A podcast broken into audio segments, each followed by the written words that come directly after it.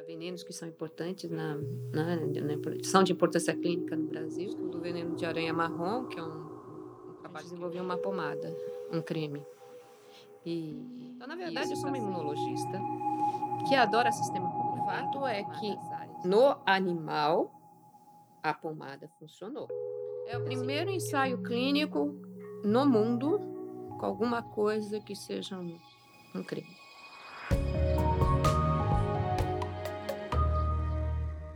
Olá, esse é mais um podcast da série Cientistas do Butantan. A gente vai conversar com Denise Tamburgi. Denise, hoje no Butantan, qual que é seu principal objeto de, de estudo, de investigação? Que eu estou estudando e que também é uma, é uma linha que desde a iniciação, mestrado e tal, que eu venho procurando, é estudar complemento. Na verdade, eu sou uma imunologista que adora sistema complemento, que é uma das áreas da imunologia, e que veio para o Butantan e que começou a estudar aranha marrom por causa de complemento. Esse é o ponto. Né? Tudo na minha vida roda em volta do, do, do, do da história do sistema complemento. Então, acho que precisa dizer o que é complemento. Então, sistema complemento é um conjunto de proteínas que está no soro de todos nós aqui, normalmente. É um sistema de defesa, do que a gente chama da imunidade inata. Então, todos nós temos esse, esse sistema na circulação, e quando a gente é invadido por um microorganismo, é, ele é ativado. Isso é o conceito mais básico de sistema complemento, mas ele vai muito além, né? ele interage com a resposta adaptativa, ele tem muitas funções. Né? E, e, e quando ele está superativado, ele causa doença, porque ele é um, é, um, é um sistema de eliminação de agentes patogênicos. Na inflamação, ele está superativado. Mas o que são? São células? Não, são proteínas. Pedaços dessas proteínas interagem com receptores na superfície de células. E quando elas interagem com a superfície da célula, elas ativam as células e disparam mecanismos intracelulares de ativação celular e as células começam a responder com substâncias pró-inflamatórias. Quando eu cheguei aqui, escrevendo um artigo de revisão com o professor Vilmar Dias da Silva sobre venenos, eu descubro que tem um veneno de uma aranha que causa hemólise intravascular, ou seja, as hemácias começam a estourar. Complementos em certas doenças faz isso. Eu falei, será que essa hemólise intravascular tem a ver com complemento na arinha marrom? E aí foi o passo um de, de eu começar a estudar veneno de aranha marrom. E sim, tinha a ver, tinha ativação de complemento, era desregulada por causa de um monte de mecanismo, aí eu fui decifrando os mecanismos da hemólise, e aí tinha dermonecrose. O que, que é dermonecrose? A lesão necrótica que é causada pelo acidente. É uma das grandes marcas de, desse acidente por aranha-marrom, que mais de 90% dos pacientes desenvolvem, desenvolve uma lesão. A gente também estudou quais eram os fatores que influenciavam a severidade da lesão. Eu vi que o complemento tinha, tinha a ver com isso, mas não era só ele. Porque quando eu bloqueei complemento, eu vi que tinha uma melhora, mas ainda tinha lesão. E aí que eu descobri que tinham proteases do nosso tecido que eram ativadas e que elas ficavam lá destruindo o tecido de uma forma descontrolada. Protease é uma enzima. Uma né? enzima. Não tem muita protease que digere tecido e tal. Ela tem uma lá e tal, mas ela não é importante no envenenamento. Por isso que tem a, a que acontecem as necroses, é isso? Exatamente. Então é um mecanismo desregulado. O veneno já não faz mais nada. O veneno só dá o início da, do processo que vai levar ao desenvolvimento da lesão. A lesão fica por conta de quem foi picado. Exatamente. É claro que tem vários componentes, mas a gente atacou este componente porque ele era muito evidente. E uma coisa que inibe essas proteases que a gente produz, que a gente chama de metaloproteases de matriz, MMPs, fui ler a literatura e vi que tinha que as tetraciclinas, que era um antibiótico antigo, né? na minha infância todo mundo usava, ele era um inibidor de, dessas metaloproteases e que, tá, e que tinha ensaios clínicos ou pré-clínicos de câncer usando tetraciclina, porque uma das coisas que a célula tumoral faz é produzir um monte dessas metalos e isso permite que as metástases caminhem, se, né, se espalhem pelo organismo. Esse é um papel dessa MMP. E que a tetraciclina inibia isso, estava sendo estavam tentando testar isso daí, se isso podia controlar o pro, processo de metástase. Aí eu falei, ah, então vamos lá. E aí comecei a tratar em cultura, aí deu certo, as células não morriam, as células humanas, células da pele humana não morriam mais por ação do veneno, quando eu tacava a tetraciclina no meio. Aí fomos para o modelo em vivo, animais. A gente induzia lesão, tratava e curava mais rápido do que não tratava. Aí teve a tentativa de achar um local para fazer ensaio clínico, que também não é trivial. O Centro de Informações Toxicológicas de Santa Catarina, a coordenação de lá topou fazer esse ensaio clínico, que envolvemos um estudante de, de mestrado, que é médico, e aí toda Santa Catarina, os centros de referências regionais, os hospitais, de tal forma que a gente tem, acho que mais de 70 hospitais envolvidos nesse ensaio. Tem gente contratada pelos CETICs farmacêuticos que estão trabalhando lá no Ciatox, também no controle do projeto. Esses hospitais estão espalhados pelo Brasil ou estão mais concentrados? Santa Catarina, Santa, Santa Catarina. Porque Santa Catarina e Paraná é onde tem a maior, a maior incidência de acidentes, é onde tem o maior número. A gente tem em torno de 7 mil casos por ano, 95% dos casos estão para lá. Então, nessa região, onde tem os pacientes. E qual era o tratamento? No Brasil, a gente dá soro e corticoide. É isso, o que o, o que o Ministério da Saúde preconiza. No mundo, não existe tratamento. Nos Estados Unidos, eles eh, não usam soro. Uh, na América Latina, é, é soro. E no Brasil, é soro, mas corticoide. E a pomada que foi desenvolvida por você aqui no Butantan, ela é mais abrangente, ela tem mais eficácia do que o soro ou o uso de corticoide. Que, qual que é o diferencial? Não sei se humano vai ser, né? Porque o saio está correndo. O, o fato é que no animal a pomada funcionou. É assim, porque soro como em todos os animais peçonhentos, as lesões que são causadas por picadas de animais peçonhentos, o soro não controla. O soro é bom em controlar efeitos sistêmicos, nas serpentes, lá, problemas de coagulação e tal. Isso controla. No caso de, de, de lesões locais, o soro não controla bem.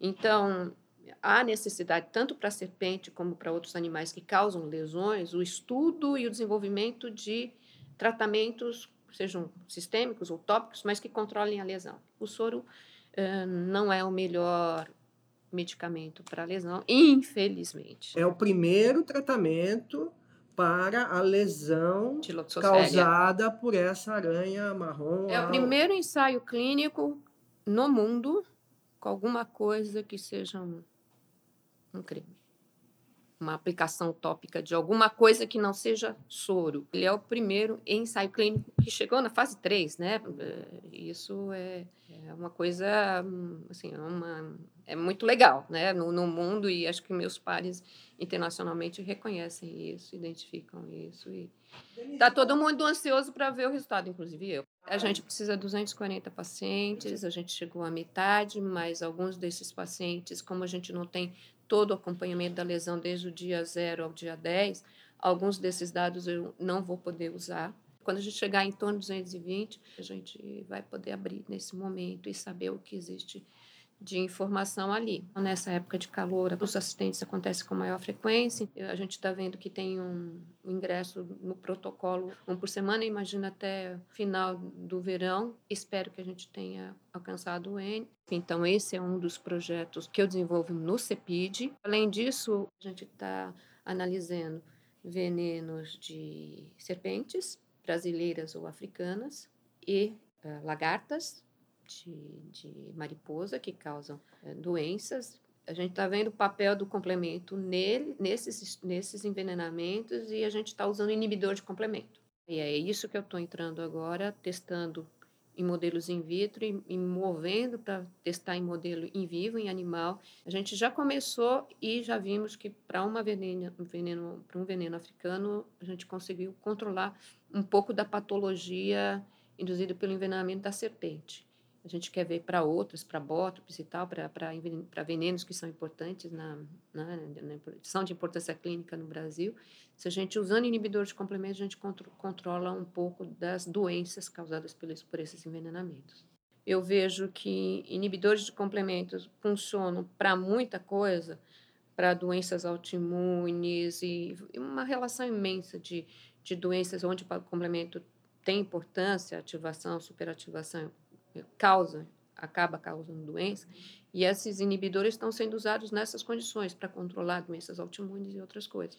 Eu estou trazendo essas informações e usando esses inibidores para tentar controlar algo que o envenenamento faz, que é inflamação. E aí tem um outro, um outro que é, uh, que é foco do meu trabalho, que é junto ao o, o CENTID, né, o Centro de Novos Alvos Moleculares, que é um projeto financiado pela FAPESP em, em colaboração com a GSK. Eu sou uma PI desse centro também. O que, que é PI? É o investigador principal dos, dos, dos centros que, que, eu faço parte. Eu já vinha estudando há, alguns anos um, um envenenamento causado por uma, uma lagarta de uma mariposa que só existe na floresta amazônica. O nome popular dela é pararama e o nome científico é Premole semirufa. E ela, ela é, a lagarta se alimenta das folhas das seringueiras.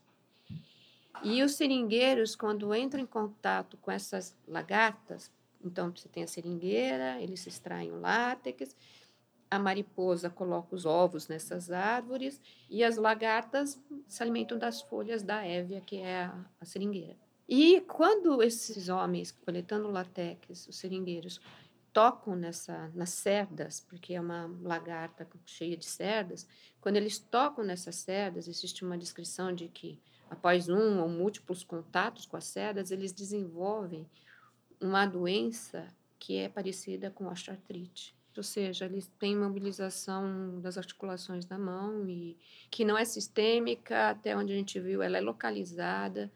Se você tem contato nessa mão, você não vai ter uma inflamação na outra mão ou em qualquer outra parte do corpo, mas o fato é que isso é uma doença incapacitante. Eles passam a não poder mais trabalhar porque eles não têm mais mobilidade nas mãos. Quando nós começamos com esse estudo, existia um artigo no PubMed. Hoje tem uns quatro. Nós que produzimos. É bem negligenciado. É então, é super negligenciada afeta uma população que é micro, né, muito pequena, não é muita gente que tem esse acidente, onde você vai encontrar lá. O ciclo de vida mal está descrito, a gente está descrevendo o ciclo de vida desse animal. E aí apareceu a proposta de submeter um projeto para GSK em doenças inflamatórias. Eu disse: olha, eu tenho a pararama, eu tenho um modelo de osteoartrite. É, e por isso foi incluído esse, essa doença, esse veneno, extrato de cerdas da pararama, foi incluído no projeto da GSK. E aí a gente, o, que a gente quer entender é quais são os alvos moleculares né, da osteoartrite induzidos pela pararama, para tentar, no futuro, quem sabe, sabendo quais são as vias, esses novos alvos, que a GSK possa de, produzir algum medicamento que possa contribuir para quem tem osteoartrite e, inclusive, para quem tem pararamose, que essa é a doença. Né? No, das loxoceles, a gente chama a doença, o envenenamento é loxocelismo. Da pararama é pararamose. O que é um alvo molecular? Alvo molecular é aquilo que, se você puder controlar, talvez você controle em parte o processo da doença. E é isso que a gente quer encontrar. Porque existem vários alvos, né? O mundo procura por alvos de várias, de todas as doenças, né? E existem drogas para muitas e para vários alvos. Uh, mas nem sempre muito eficientes, né? Para osteoartrite, você controla um pouco a dor e tal, mas desenvolvimento, a progressão da doença, você não controla muito bem. Você controla com anti-inflamatórios. Então, quanto mais você chegar no alvo mais próximo de, de uma coisa que seja muito central na doença, talvez você consiga mais eficazmente controlar o desenvolvimento para uma coisa mais grave. Você falou que o, o start para a necrose é, é, o veneno é que dá. Isso também nos ossos, na, na, serpente, por exemplo, que algumas também causam necrose? Ela dá só esse start? A serpente é um pouco mais complicado. Vou, vou tentar explicar um aranha. O veneno da aranha não tem muitas proteases. Ele tem um componente principal que digere lipídio. Esse é o componente. E é um lipídio que está na superfície de células nossas.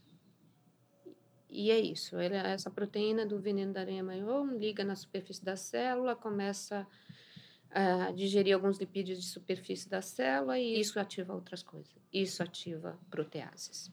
Então, as nossas. O veneno da serpente, ela é rica em proteases. Ela já tem a coisa pronta. Ela vai ativar outras, mas ela já por si só injeta um monte de protease. E essas, essas metaloproteases, elas fazem muitos danos a tecido ou sistemicamente. Então já vem um pacotinho pronto do veneno. E isso, é claro, vai causar inflamação, etc, etc. Mas a serpente já tem um conjunto pronto de proteases, tem um repertório muito mais complexo de componentes dentro do veneno do que tem uma aranha marrom. Então, a aranha marrom tem um componente central. As serpentes têm alguns componentes. Mas uma coisa que todos os venenos fazem, todos, é causar inflamação. E a maioria desses venenos que causam inflamação, dentro dessa, dessa dessa inflamação tem ativação de complemento.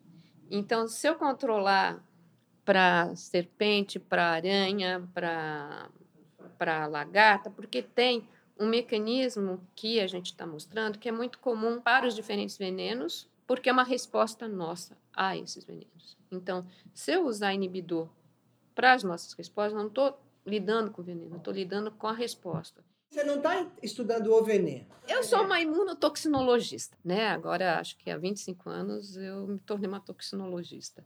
Mas a, a minha base, eu não sou uma bio, eu não fiz bioquímica, eu, não, eu fiz imunologia. Então, eu quero sempre entender os mecanismos da imunidade desregulados que sejam, que é isso que acontece. Em muitas doenças a gente procura isso, né? Você está estudando inflamação, porque inflamação é uma resposta... É, faz parte do sistema imune.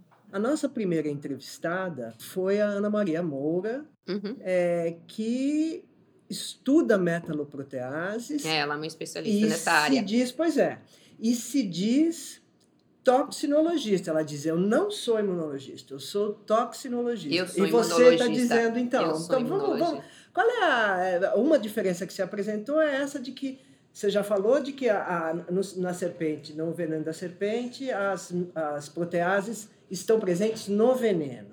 E no caso da aranha, as proteases que vão ser ativadas são proteínas endógenas, são, são coisas nossas. E ela então se diz toxinologista e você se diz é porque imunologista. Eu entrei no veneno por uma pergunta de complemento. E aí eu decifrei o veneno como uma boa toxinologista, usando todas as ferramentas da biologia molecular, da biologia celular, da bioquímica, etc é, porque eu fui entendendo os vários aspectos. Paralelamente, eu fui entendendo o que o veneno estava tá, fazendo em modelos in vitro, sempre buscando humano, sempre botando lá uma célula humana e vendo o que, que acontecia, qual era a resposta daquela célula. E aí eu mergulhei no mundo do, da toxinologia de please. Eu olhei venenos de serpente, venenos de várias de várias famílias de serpente, fui para escorpião, fui para pararama. Mas a minha pergunta é: qual é o mecanismo da doença? E quanto que isso é mediado por complemento, não é mediado por complemento, como eu posso atuar, como eu posso controlar e como isso pode ser levado da bancada para um paciente. Eu vim parar no Instituto Butantan por conta de uma grande referência. Eu tinha um hospital Vital Brasil do outro lado. Então, eu imaginava que eu teria facilidades de encontrar paciente, de ver paciente, de ter uma, de ter uma, um, uma interface melhor. Né? Para quem trabalha com chagas, como eu trabalhava, é uma distância, né? Você fala de Chagas, mas você não está vendo o paciente, você não está vendo a coisa acontecer. Aqui é diferente, você viu os caras transitando. Quer dizer, existe uma outra cultura muito mais próxima do que seja a realidade do envenenamento das pessoas que são acidentadas, etc, etc.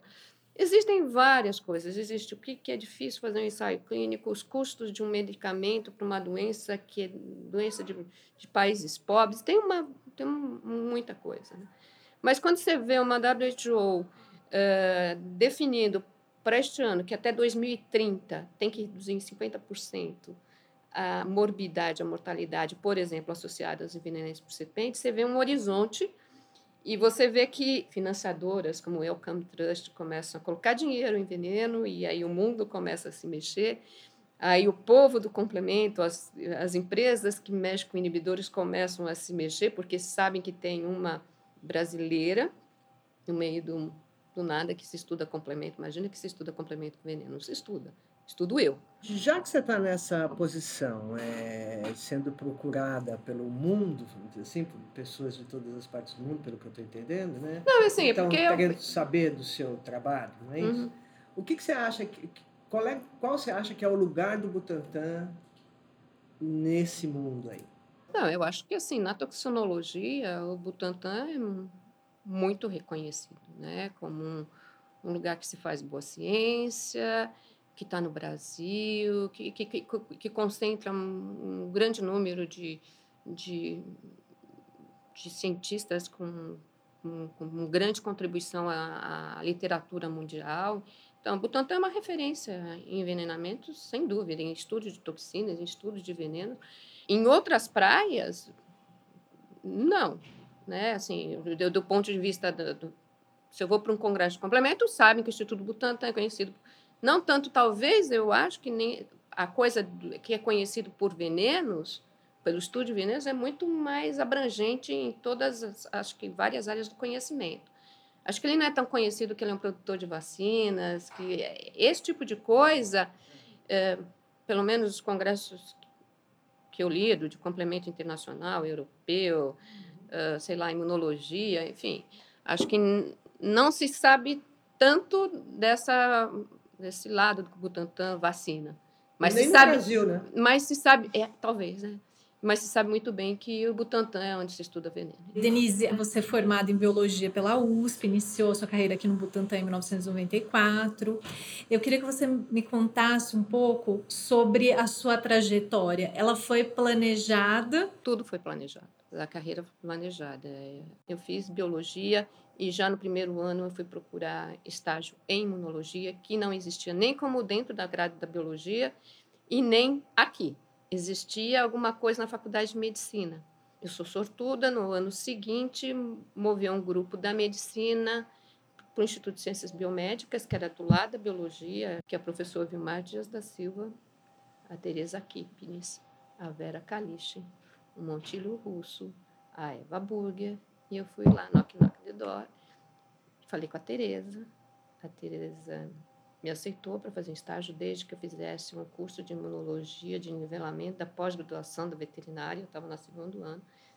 Fiz. Fui, olha, para fazer um estágio, a dificuldade no negócio, né? Fiz, a fiz o curso, fiz a prova. A primeira aula de complemento que eu vi foi com o professor Vilmar Dias da Silva, que é a referência no Brasil de complemento, e me apaixonei. E uma coisa que é de uma conversa minha do Vilmar, que a gente sempre teve assim, ele falava assim, nunca se esqueça de ter uma mesa para o seu de professor. Né? Ele foi meu orientador de iniciação, de mestrado e de doutorado. Então, acho que existe um cenário internacional muito positivo para que outras disciplinas comecem a olhar e que, e que as pessoas comecem a estudar isso também, possam somar força aos toxinologistas Uh, para identificar Mas você não é toxinologista, eu, é imunologista. Eu, eu, sou uma imunotoxinologista, senão meus colegas, para quem foi muitos anos presidente de Sociedade Brasileira de Toxinologia, de Sociedade Pan-Americana, etc., dizer que eu não sou toxinologia é um pecado. Não, eu sou uma imunotoxinologista, mas eu não acho que eu termine minha carreira como toxinologista mas eu tenho certeza que eu termino minha carreira, meu agir em ciência como um imunologista. Isso eu tenho muito claro. Eu acho que eu passei por ondas, né? Eu passei pela doença de Chagas, foram, sei lá, 20 anos da minha vida trabalhando com Chagas, há mais de 20 anos trabalhando com venenos. Quem sabe a próxima onda? Outras perguntas que não necessariamente envolvidas com veneno.